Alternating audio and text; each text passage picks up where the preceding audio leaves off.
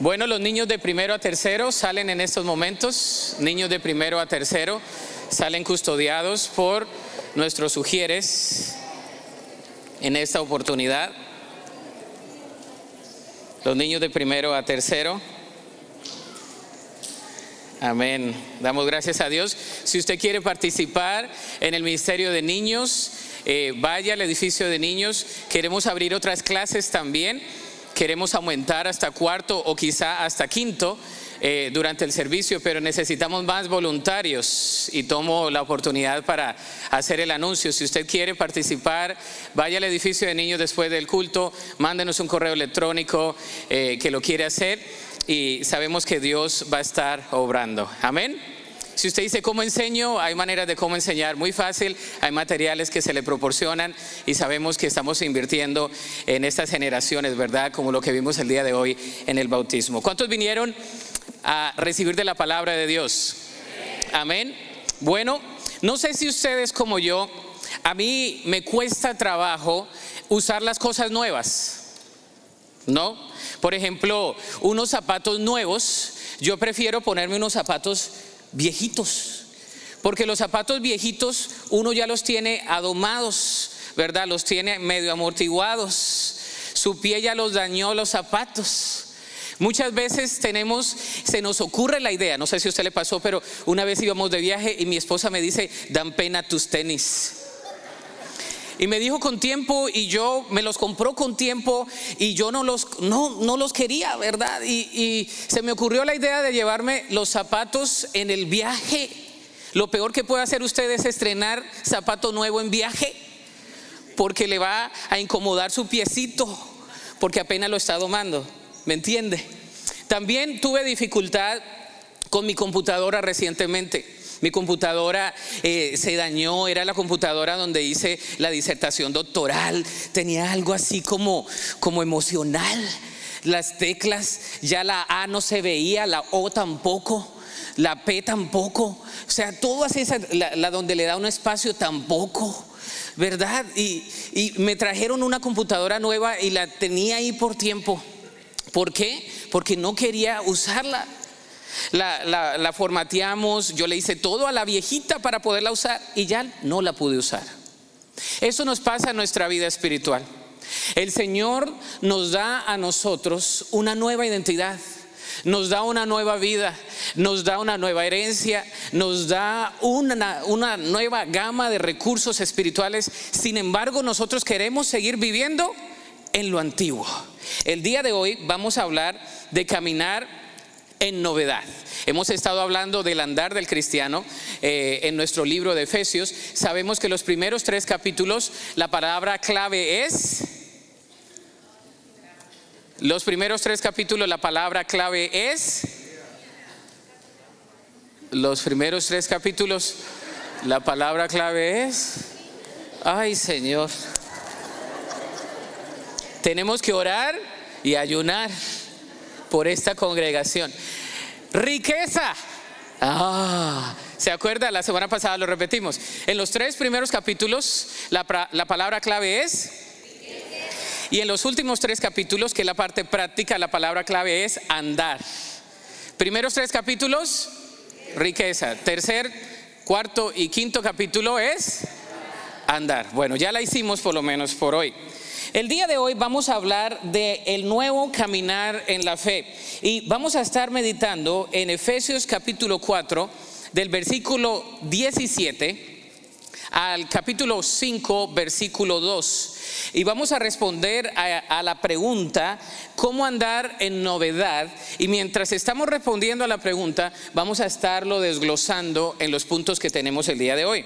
Lo primero que vemos es que para andar en novedad de vida, para ponernos la, la nueva vida en Cristo, para practicar la vida que tenemos en Cristo, tenemos una amonestación para andar en novedad. La amonestación para andar en novedad. La palabra amonestación nada más la escuchamos en la iglesia, ¿verdad? La amonestación quiere decir las razones por las cuales debemos andar en novedad. Versículo 17 al 19, lo tiene en la pantalla, dice así la palabra del Señor.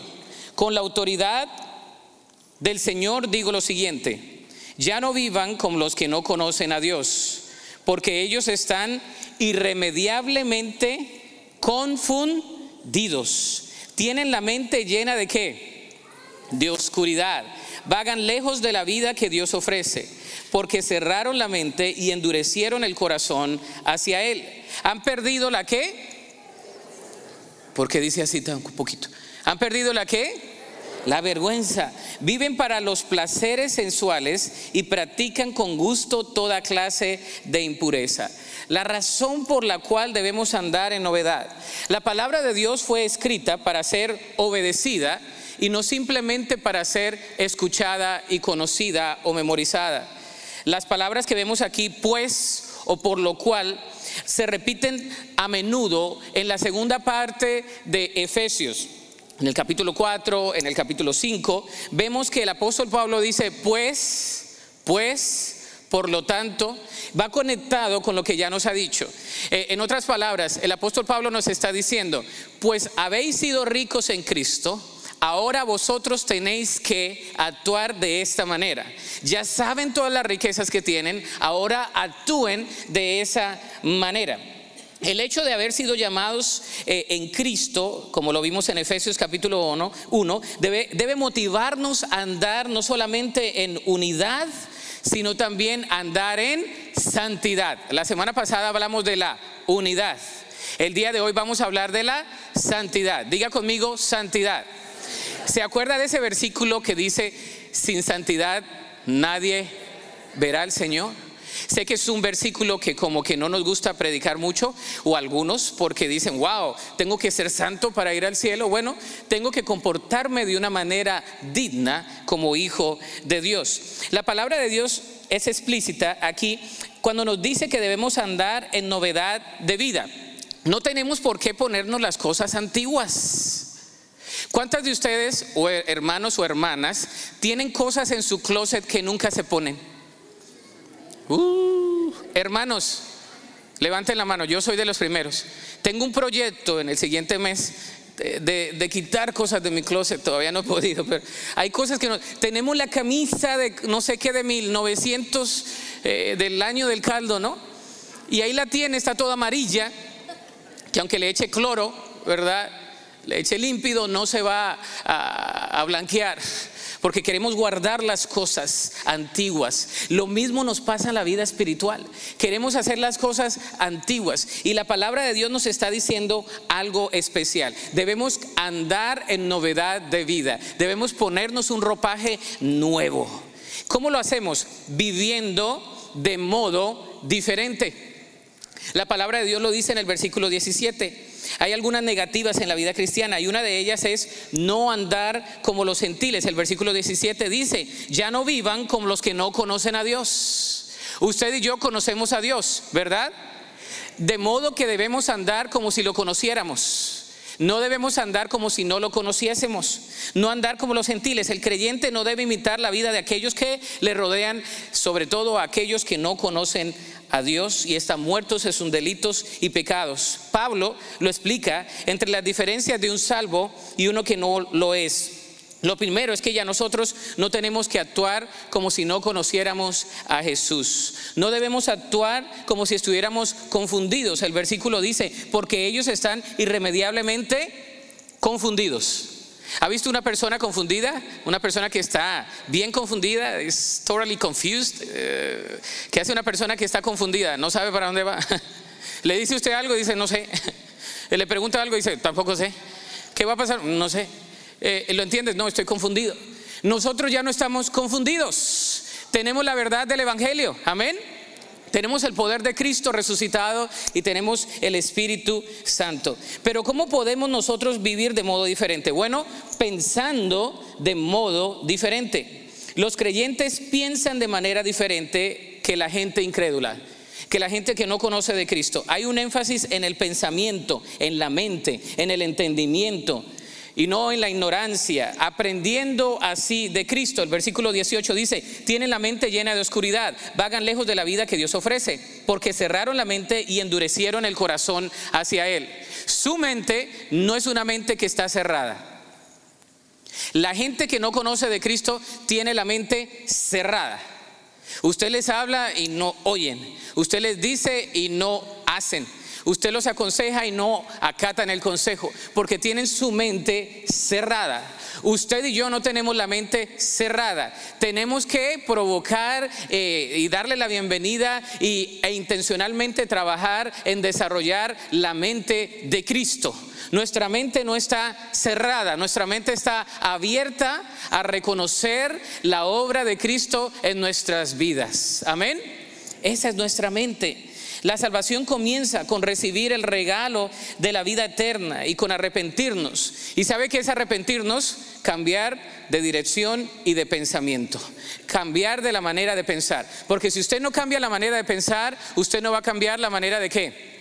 De vivir, de actuar. Usted y yo tenemos que cambiar la manera de pensar. Eh, la manera futil y vana no lleva ningún propósito sustancial, es lo que dice el apóstol Pablo. El que no conoce a Dios no puede conocer bien el mundo que lo rodea, ni siquiera entenderse a sí mismo. Nuestro mundo posee mucho conocimiento, pero está falto de sabiduría.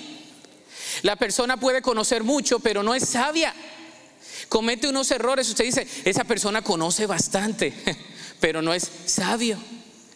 No hace las cosas bien, no toma buenas decisiones, es excelente en su trabajo, es excelente en sus estudios, pero no toma buenas decisiones. ¿Conoce a alguien así? No mire el de al lado, eh, un vecino, alguien que usted conoce. ¿Verdad? Pero así pasa, la palabra de Dios dice que debemos nosotros alimentar nuestra mente con un conocimiento que nos lleve a actuar de la manera que Cristo quiere que actuemos. Alguien dijo que tenemos medios mejorados para fines empeorados. medios mejorados para fines empeorados.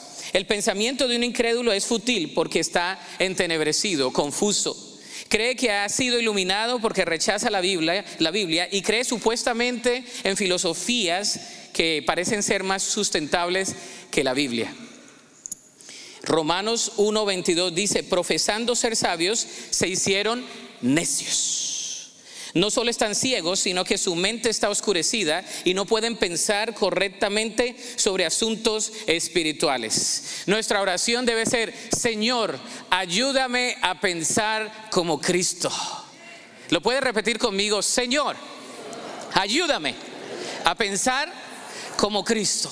Porque lo primero que usted y yo pensamos no es como Cristo, es en la carne esa es nuestra antigua naturaleza. Pensamos todas las cosas malas. ¿Se acuerda un sermón que prediqué hace, que el título le puse, ¿por qué siempre pensamos lo malo? Hay algún creyente que se acordó.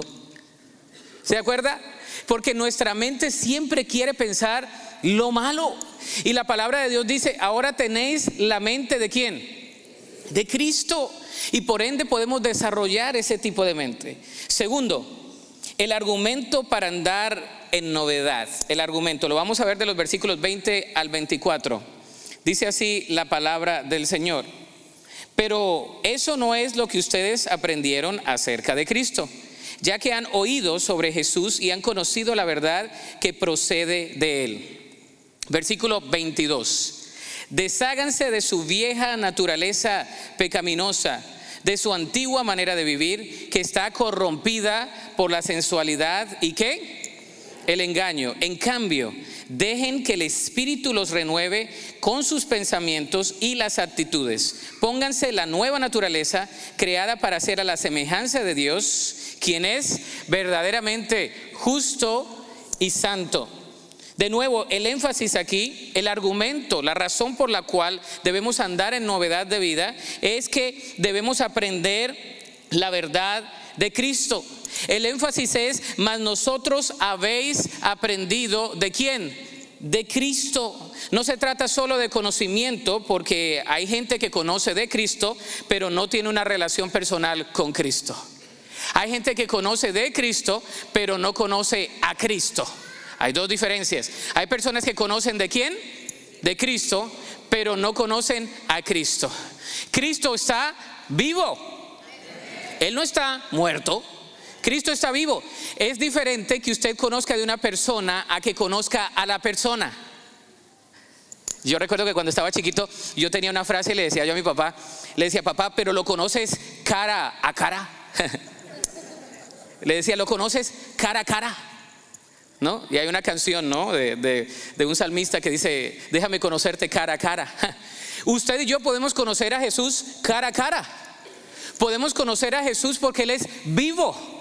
No podemos conocer de Jesús. Hay gente que conoce de Jesús de la Biblia. Hay gente que ha escuchado del Jesús de la Biblia. Hay gente que ha escuchado lo que hace el Jesús de la Biblia y no cree a Jesús de la Biblia ni sigue a Jesús de la Biblia. Usted y yo hemos creído en Jesús porque le hemos creído a Él y le seguimos a Él porque Él está vivo. Él no está muerto. Él ha resucitado. Él ha resucitado. Y podemos tener una relación con Jesús. Cuando estamos pasando por dolor, por pena, por circunstancia, yo conozco quién es Jesús. Y Jesús está conmigo. Y si Jesús está conmigo, ¿quién contra mí? Si Jesús está conmigo, nada puede hacer el hombre. Los hombres pueden decir, los hombres pueden pensar, los hombres pueden hasta criticar, pero Jesús, mi Jesús, mi Salvador, mi Señor, está en control de todas las circunstancias que vengan a nuestras vidas. Yo conozco a Cristo. Y por eso el salmista, el canto y el himno que dice, he decidido seguir a Cristo. Ah, me fascina, ¿no? Eh, ¿Se acuerda que yo crecí con himnos y crecí en una iglesia presbiteriana? Y ponían el órgano así. Y el hermanito, he decidido seguir a Cristo he decidido seguir a Cristo, ¿verdad? Y después decía, ¿no vuelvo a dónde? Atrás. Y por alguna razón los hermanos miraban hacia atrás. ¿Eh? No vuelvo atrás. Pero a veces volvemos atrás porque nos queremos poner los zapatos viejos, la camisa vieja, la ropa vieja.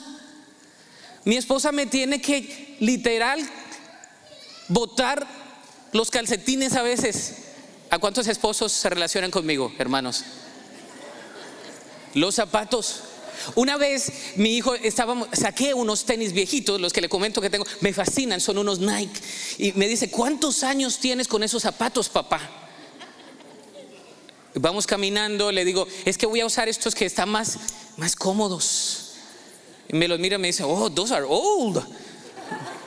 Están como viejitos. Le digo, ¿cuánto tienen? No sé, mi hijo, la verdad. Yo creo que antes de que tú nacieras. Uh, ¿En serio? Bueno, déjame decirte que los primeros años no los usé mucho, ¿no? Porque ya sabe que estaba un poquito más bendecido y no iba, no hacía tanto ejercicio hasta que el doctor me dijo y todavía me sigue diciendo vete a hacer ejercicio. Pero por mucho tiempo estuvieron casi nuevos. Pero me gusta, así estamos en la vida espiritual, me gusta adoptar el pensamiento antiguo. Me gusta adoptar el temor. Me gusta adoptar las otras cosas que vamos a ver, aprendiendo la verdad de Cristo. Usted y yo hemos aprendido la verdad de Cristo, pero también debemos vivir bajo la nueva identidad y vida que tenemos en Cristo. Antier, bueno, ayer eh, fui a Oklahoma, antier viajé en la noche, anoche llegué en el último vuelo y, cuando eh, llego a, a McAllen, eh, siempre paso por el pre-check, llego ya, tengo todo y, paso mi, mi licencia, le pongo así porque la foto me da como penita. Y sabe que las mujeres son como más eh, expresivas. ¿Cuántas hermanas dicen amén? La oficial me miró y me dice, Mr. Uh, Awire, are you the guy in the picture? ¿Eres el de la foto? Le digo, sí, soy yo. Dice, oh, ok, ok, yeah. Pero como que era muy, muy, muy directa porque me dijo, eh, te miras mejor ahora. Nadie puede pasar con otra identidad que no es la mía, diciendo que es Rolando David Aguirre, con la fecha de nacimiento, primero de febrero, anótelo. Espero regalos. ya le di. ¿Sabe qué? Nadie puede hacerlo. Si estoy flaquito, gordito, si estoy orejón, si tengo lagañas o lo que sea en la foto, soy yo. En Cristo tenemos a Cristo y vivimos como si no lo tuviéramos. Vivimos con otra identidad. Queremos vivir con el antiguo Rolando. No queremos vivir con el nuevo Rolando que reside por el Espíritu Santo. Ese es el problema de los creyentes, viviendo bajo la nueva identidad y vida en Cristo. En los versículos que resumen, estos versículos resumen Romanos capítulo 5 y capítulo ah, hasta el 8, donde Pablo explica la identidad que tenemos con Cristo. Cuando Alexia se bautizó hoy, cada vez que nos bautizamos, nos identificamos con Cristo en su muerte y en qué? Y en su resurrección. Yo me identifico con Cristo en su muerte y en su resurrección. Y el padecimiento que venga a nuestras vidas, también nos identificamos con Él. ¿Se acuerda que Jesús estaba afuera de la tumba de Lázaro? Y le dijo, Lázaro, sal fuera, ven fuera. Y las siguientes palabras que usa es, quítenle el ropaje. Hay otra traducción que dice, desátenlo y déjenlo ir. Yo me pongo a pensar en Lázaro. Lázaro ya estaba en el cielo, hermanos. ¿Usted se imagina por qué Lázaro regresó? Y Lázaro llegó otra vez a ser resucitado. Yo creo que Lázaro estaba descansando en el cielo. y lo regresaron, le dijeron, hey, no, hey, go back, regrésate. ¿Se imagina? Y Lázaro, el Señor le dice, desátenlo y déjenlo ir. Usted y yo hemos sido desatados de nuestro antiguo ropaje cuando resucitamos en Cristo. Y por el Espíritu Santo y la palabra revelada podemos caminar y andar. Amén. Pero usted y yo andamos a veces así, como muertos entre vivos. Yo soy muy ilustrativo, así aprendo yo también. Yo me imagino muchas cosas cuando leo la Biblia. No sé si usted también, pero yo me imagino a Lázaro así. Yo era uno de los niños que en la escuela dominical siempre me, siempre me estaba haciendo las figuras de las caricaturas arriba. Yo era de esos niños, ¿verdad? Y yo me imaginaba a Lázaro así. Y muchas veces en la escuela dominical me hicieron poner, yo era Lázaro y me envolvían en papel higiénico. ¿Usted le pasó en la escuela dominical? No, ok, a mí sí. No quedé traumado, me quedó ahí en la mente y yo era Lázaro. Y me gustaba que cuando salía, desátalo y déjelo ir. Yo hacía así, ¡pah! Y salía el papel higiénico. ¿Por qué? Eso muestra que yo no necesito un ropaje para estar muerto. Eso muestra de que yo ahora en Cristo tengo novedad de vida. La palabra de Dios nos renueva nuestra mente cuando rendimos por completo nuestro corazón a Él. Romano lo dice, capítulo 12, verso 1 y 2. ¿Cómo lo hacemos? Renovando el espíritu de nuestra mente. La palabra de Dios nos renueva cada día. Santifícalos en tu verdad. Tu palabra es verdad. Juan 17, 17. Santifícalos en tu verdad. Tu palabra es verdad. Juan 17, 17. Santifícalos en tu verdad. Tu palabra es verdad. Juan 17, 17 dice... Ah, la repetición es la madre de la enseñanza, ¿verdad?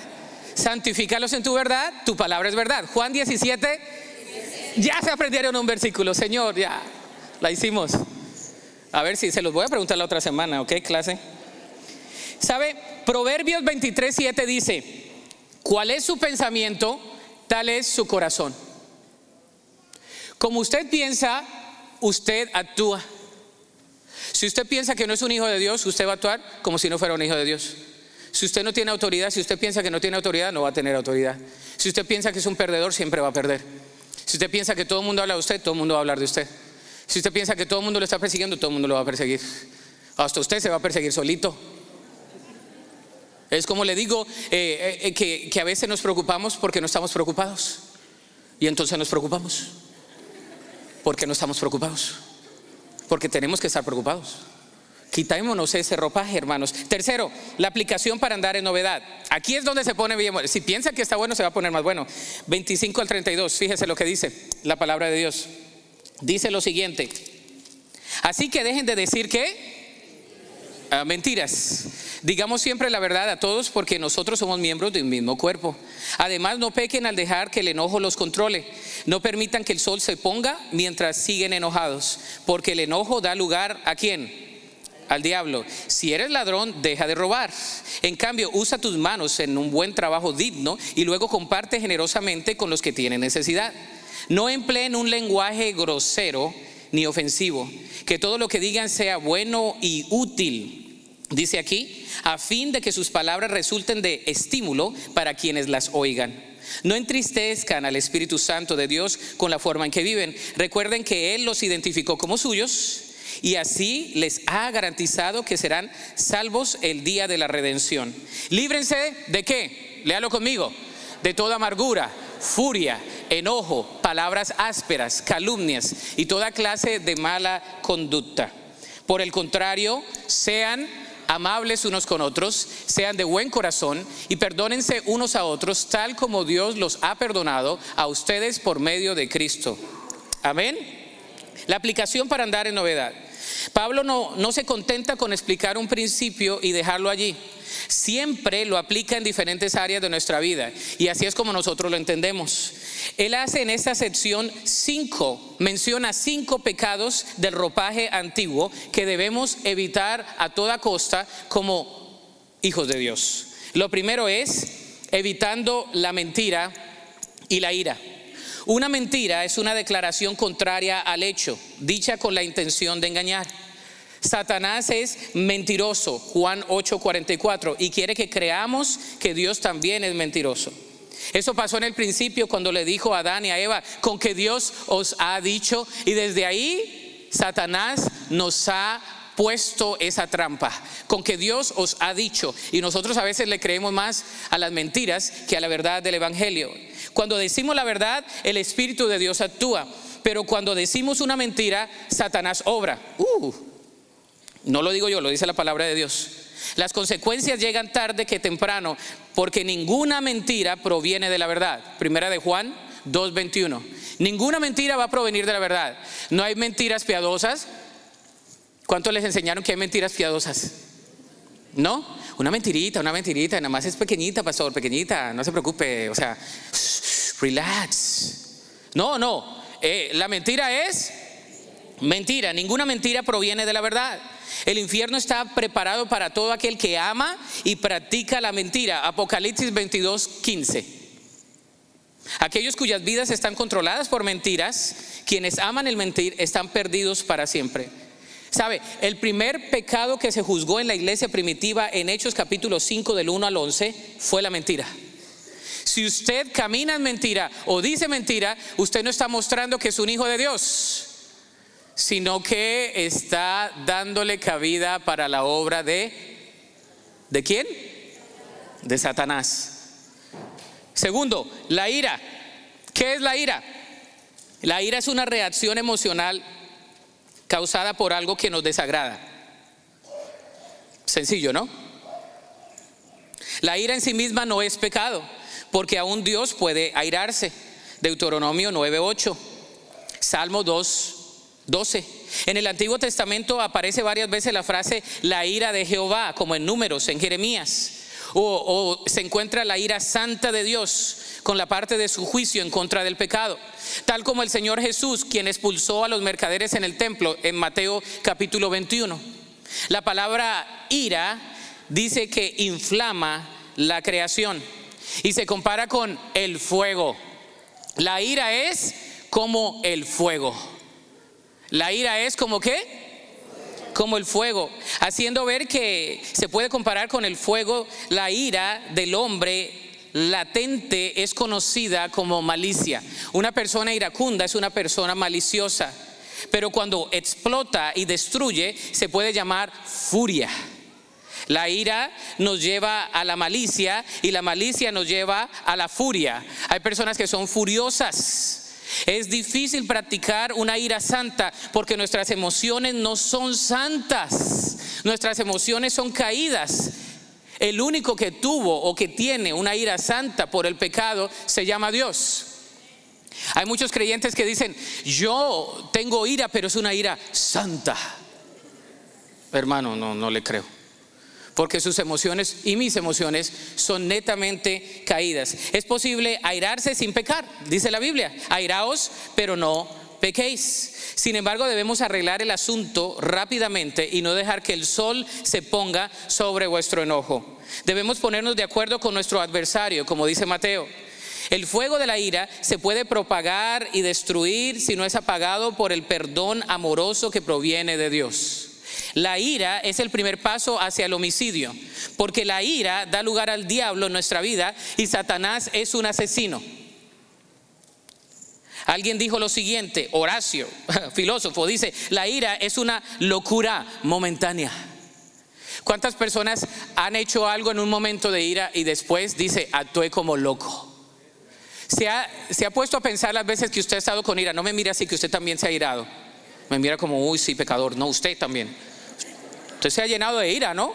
Ha tirado puerta. ¿Quién no ha hecho? Ha hablado mal, ha hecho una, dicho una mentira, ha hecho una mala cara. Se ha portado como usted dice que no se iba a portar. Usted repite el patrón de su papá de su abuelo de su tío que dijo que nunca se lo iba a repetir. Cuando está en ira, usted actúa irracionalmente. La ira le da lugar a la obra de Satanás. Lo dice el apóstol Pablo, no lo digo yo. Si usted tiene ira, no va a venir nada bueno de la ira. Se va a convertir, ¿verdad?, en malicia y la malicia se va a convertir en furia. Y cuando usted está furioso, ya no está pensando, está irracionalmente actuando como si no conociera a Cristo. Se bajó de la cruz y hasta tiró la cruz cuando llena su vida de ira.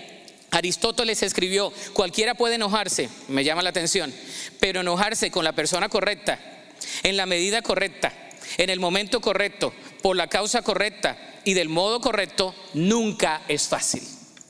Dice, es que yo me enojo, pero yo me enojo con las personas que, que me quieren. Gloria a Dios. Es que ya me conocen que yo soy así. Y así me tienen que amar. Así me tienen que aguantar. Y hasta son orgullosos. Déjeme decirle, todos, todos batallamos con la ira en algún momento de nuestra vida. ¿Sí o no? Yo sé que estamos entrando a la cocina y más que la cocina. Todos batallamos con la ira, ¿sí o no? Diga sí. Yo batallo. Algunos no, ni aceptan, ni repetido. El apóstol Pablo está diciendo, tú batallas con la ira. Y si batallas con la ira, se va a volver en malicia. Y si se vuelve malicia, se vuelve en qué furia. Y cuando tienes furia, no vas a pensar. Y si no piensas, no esperes que yo te respalde en un momento de ira. Usted no espere que Dios lo respalde en un momento de ira. Porque si usted es un iracundo, usted se las buscó. Y pague las consecuencias. Dios no lo va a respaldar en un momento de ira. Dios le va a extender su cetro de misericordia. Pero en un momento de ira usted se puede arrepentir. ¿Cuánto nos hemos arrepentido de decir cosas en un momento de ira? Ahora sí, ¿verdad? Salomón tiene una respuesta cuando dice, la blanda respuesta quita la ira, mas la palabra áspera hace subir el furor. Proverbios 15, 1. Cuando hay una discusión de pareja, hay uno que se tiene que callar, porque si le sigue el otro, va a escalar, y va a escalar, y va a escalar, y va a explotar. Y cuando explota usted dice, ¿y por qué explotó? Porque no te callaste, tu boquita linda, que Dios te ha dado y que te ha formado desde el vientre de tu madre. Y la lengua no la puedes controlar. Y después esperas que Dios te bendiga con el destrozo que has hecho, con tu ira. La ira le da lugar a quién? Al diablo. No lo digo yo, lo dice la Biblia. Yo fui el primero que dije, ah, ¿verdad? Cuando yo tengo ira, le estoy dando lugar a quién? Al diablo. No le estoy dando lugar a Cristo. Yo no soy Cristo, yo no soy Dios para tener una ira santa. La ira nos va a llevar a momentos de oscuridad, nos va a llevar a momentos donde vamos a hablar mal, donde vamos a lacerar y donde vamos a maltratar. Haga conmigo así en la boca, amiga, así. Porque hoy estamos usando las manos y todo para aprender. Evitando el robo y hablar mal. Dice, no hurtarás es uno de los diez mandamientos. Al darlo, Dios instituyó el derecho de la propiedad privada. El hurto fue un pecado de los esclavos en los días de Pablo. En los días de Pablo había esclavitud, habían esclavos. Los esclavos hacían lo que su amo les pidiese. Pero los esclavos, como no eran ciudadanos, no podían ser ciudadanos romanos, entonces de repente robaban. Lo que pasa es que el apóstol Pablo no le está hablando a los esclavos, le está hablando a la iglesia en Éfeso. Y les está hablando a personas que tenían trabajo, a personas que tenían modos económicos, a personas que tenían educación, y les dice, no roben, no hurten. Hay cristianos que hurtan, que roban, Ponle otros dos numeritos más, no te preocupes. Señor nos va a bendecir. Otros dos ceritos, el, Señor en su gracia nos bendice. Mm, ¿Qué es eso? Tienes dos hijos y pones como cinco en el, reporte de los impuestos. Pero ponlo y te doy. ¿Qué es eso? Perdón, me le metí en la cocina. Pero el apóstol se mete en la cocina. ¿Qué hacen los cristianos haciendo algo así?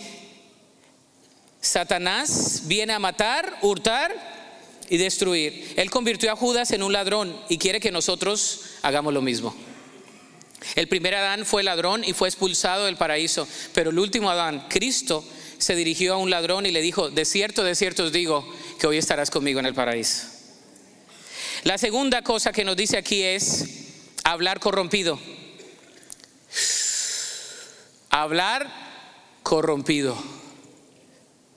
No proviene de lo alto. La boca y el corazón están conectados. Mateo 12, 34 dice, de la abundancia del corazón habla.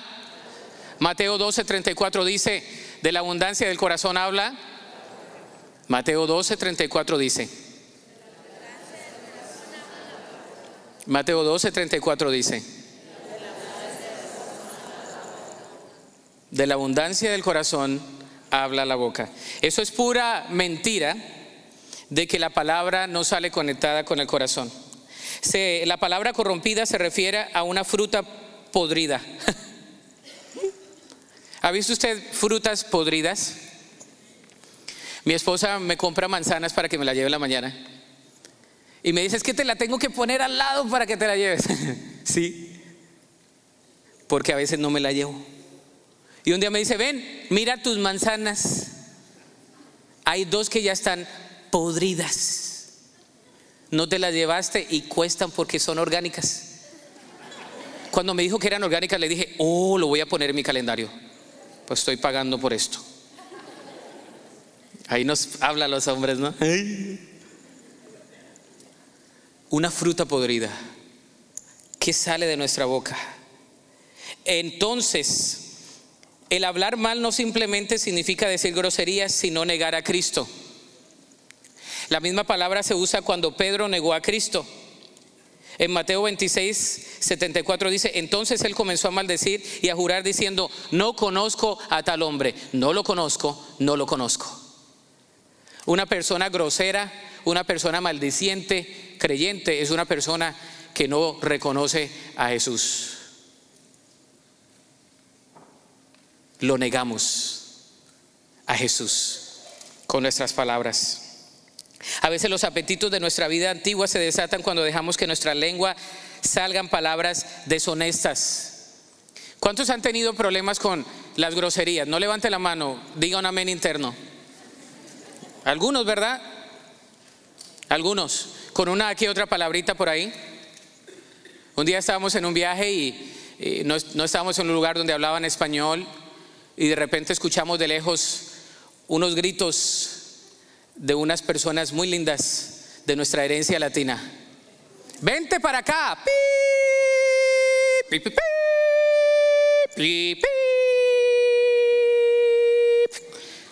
Te lo he dicho otra vez, vente para acá.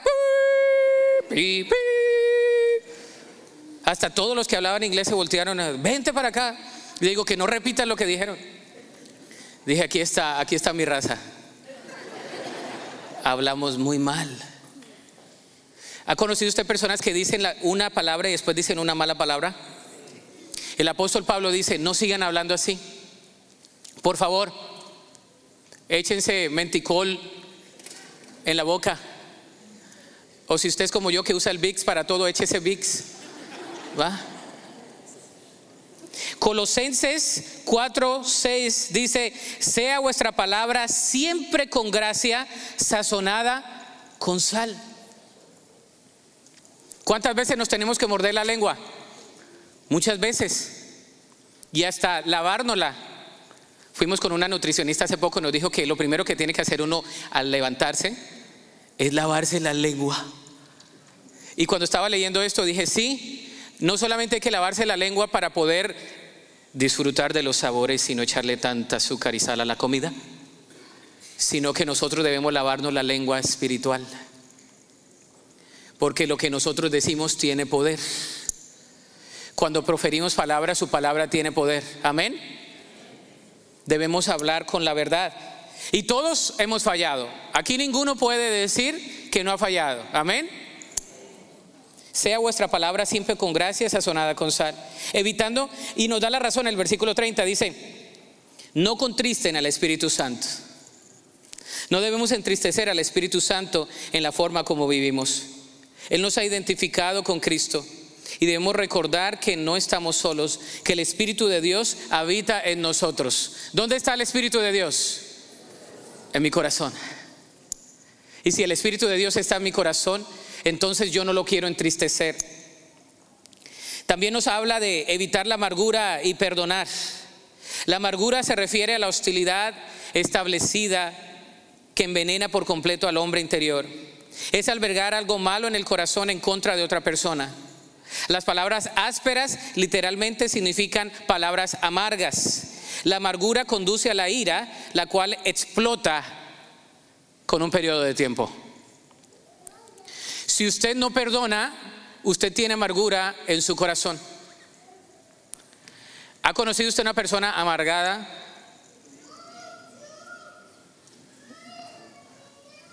Nadie dijo nada. Otra iglesia, al cabo hay algunas aquí en Harvey.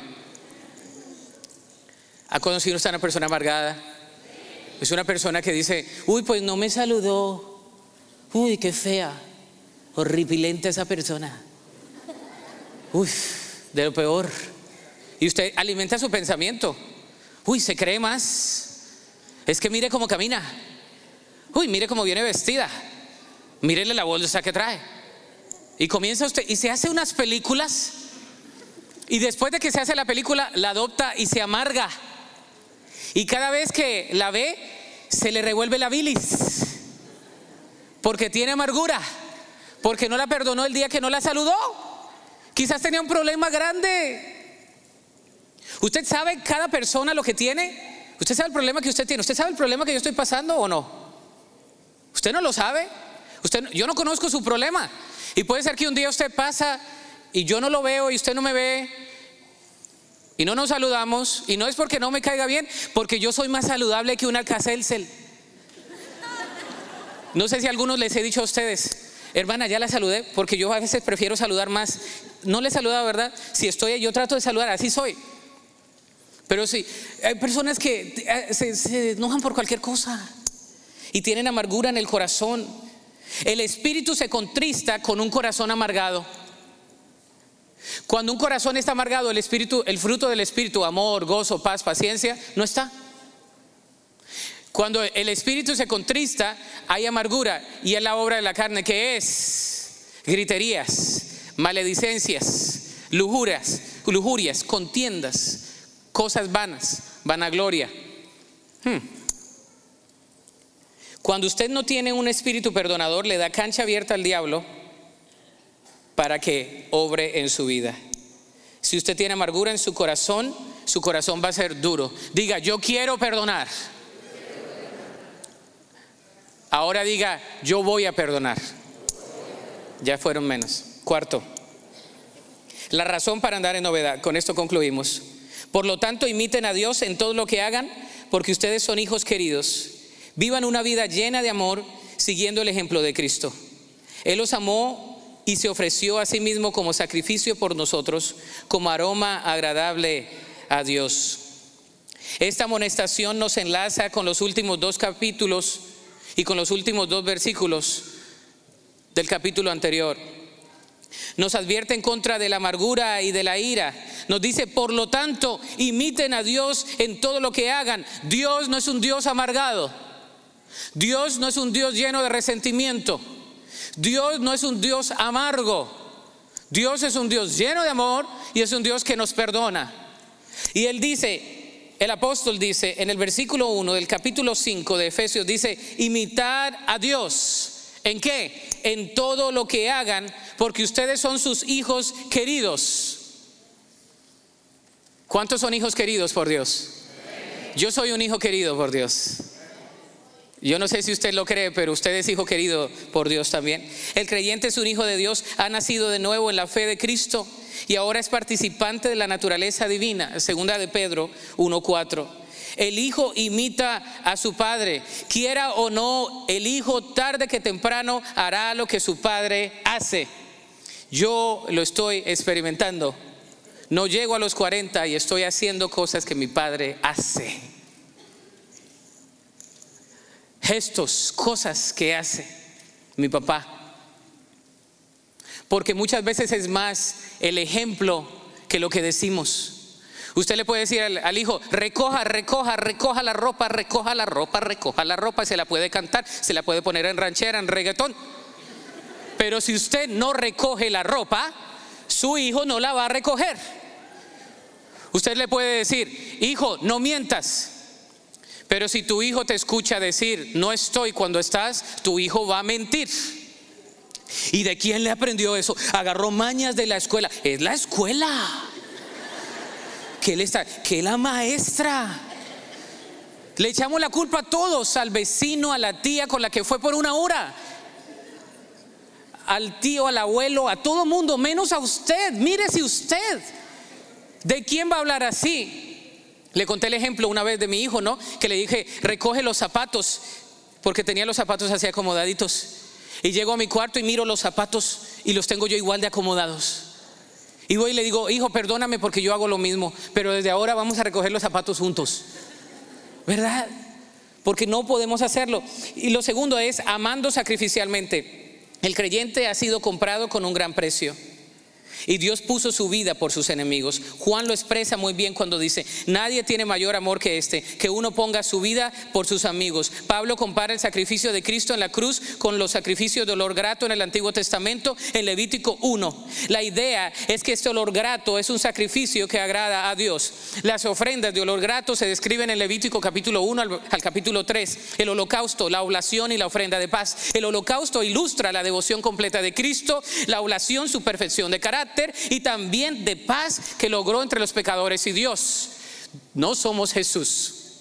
Jesús ya dio la ofrenda de holocausto. Él es el cordero que quita del pecado del mundo. Amén. Usted y yo tenemos que sacrificar nuestro ego. Y cuando sacrificamos nuestro ego es una ofrenda de olor grato al Señor. Cada vez que usted se calla la boca, cada vez que usted no responde mal, cada vez que usted no la cera con su lengua, cada vez que usted no actúa como la carne le dicta que actúe, usted y yo, estamos los dos en el barco, le damos un olor grato a papá Dios. Le damos olor grato a nuestro Dios. Pablo comienza a andar en amor porque el amor es el factor fundamental en la vida cristiana. Ayer después del de la segunda conferencia en Oklahoma, me bajo de, predicar y viene un hermano y me dice, estoy orando por tu hija. Yo le digo, hermano, ¿cómo supo? Estoy orando desde hace dos semanas por tu hija. Y me da un abrazo y dice, estamos orando, no solamente yo, sino toda la congregación. Todos necesitamos el abrazo de una familia espiritual. Amén. Y es bonito cuando andamos en amor porque sabemos que es el vínculo perfecto. Yo no le conocía a ese hermano ni, nunca lo había visto, pero sé que están orando porque ahí un, andamos en amor. Y el amor nos mueve a eso. La aplicación es la siguiente, vive y piensa de manera diferente. No pienses de la manera que pensabas. Vive y piensa de manera diferente. Vive bajo tu nueva identidad en Cristo. No vivas bajo otra identidad, vive bajo la identidad que tienes en Cristo. Tercero, evita vivir bajo tus antiguas prácticas pecaminosas. Si antes hacías esto, no lo hagas, evítalo, no vayas, no te juntes con esas personas, no digas lo que decías, detente de hacerlo. Si tienes problemas con eso, simplemente, simplemente quítate el ropaje y ponte un nuevo ropaje. Y recibe y comparte el amor de Dios. El amor es el lenguaje de todas las culturas y de todas las edades. Estoy buscando una tarjeta de respuesta que usted recibió ahí. La semana pasada nos quedaron muchas tarjetitas de respuesta donde dice, en obediencia a la palabra de Dios, ¿le dieron esa tarjeta?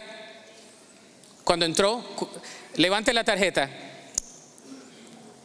En obediencia a la palabra de Dios que dice, solícitos en guardar la unidad del Espíritu de la paz. Hoy me comprometo por fe a participar en un enfoque de oración por unidad todo el mes de octubre. Queremos que usted lo señale. ¿Cuándo es que va a orar? Separar 30 minutos diarios para orar. Animar a un grupo de conexión. Segundo, comprometerme a servir con los dones y talentos que tengo. Tercero, nominar a alguien para servir como diácono, comité u otro servicio. Comprometerme a dar, contribuir regularmente y proporcionalmente a la obra de Dios. Llénela, haga un compromiso con el Señor. Le voy a pedir que se ponga sobre sus pies. No vamos a hacer un llamado al altar porque sabemos que lo que hemos tratado, la gente dice, uy, pero si paso es porque ¡ah! no estoy andando en santidad. Simplemente le, le pido que cierre sus ojos y vengamos a Jesús en oración. Amén. Vengamos a Él. Él es suficiente. Él es suficiente. Inclina tu rostro y dile al Señor, aquí estoy delante de ti.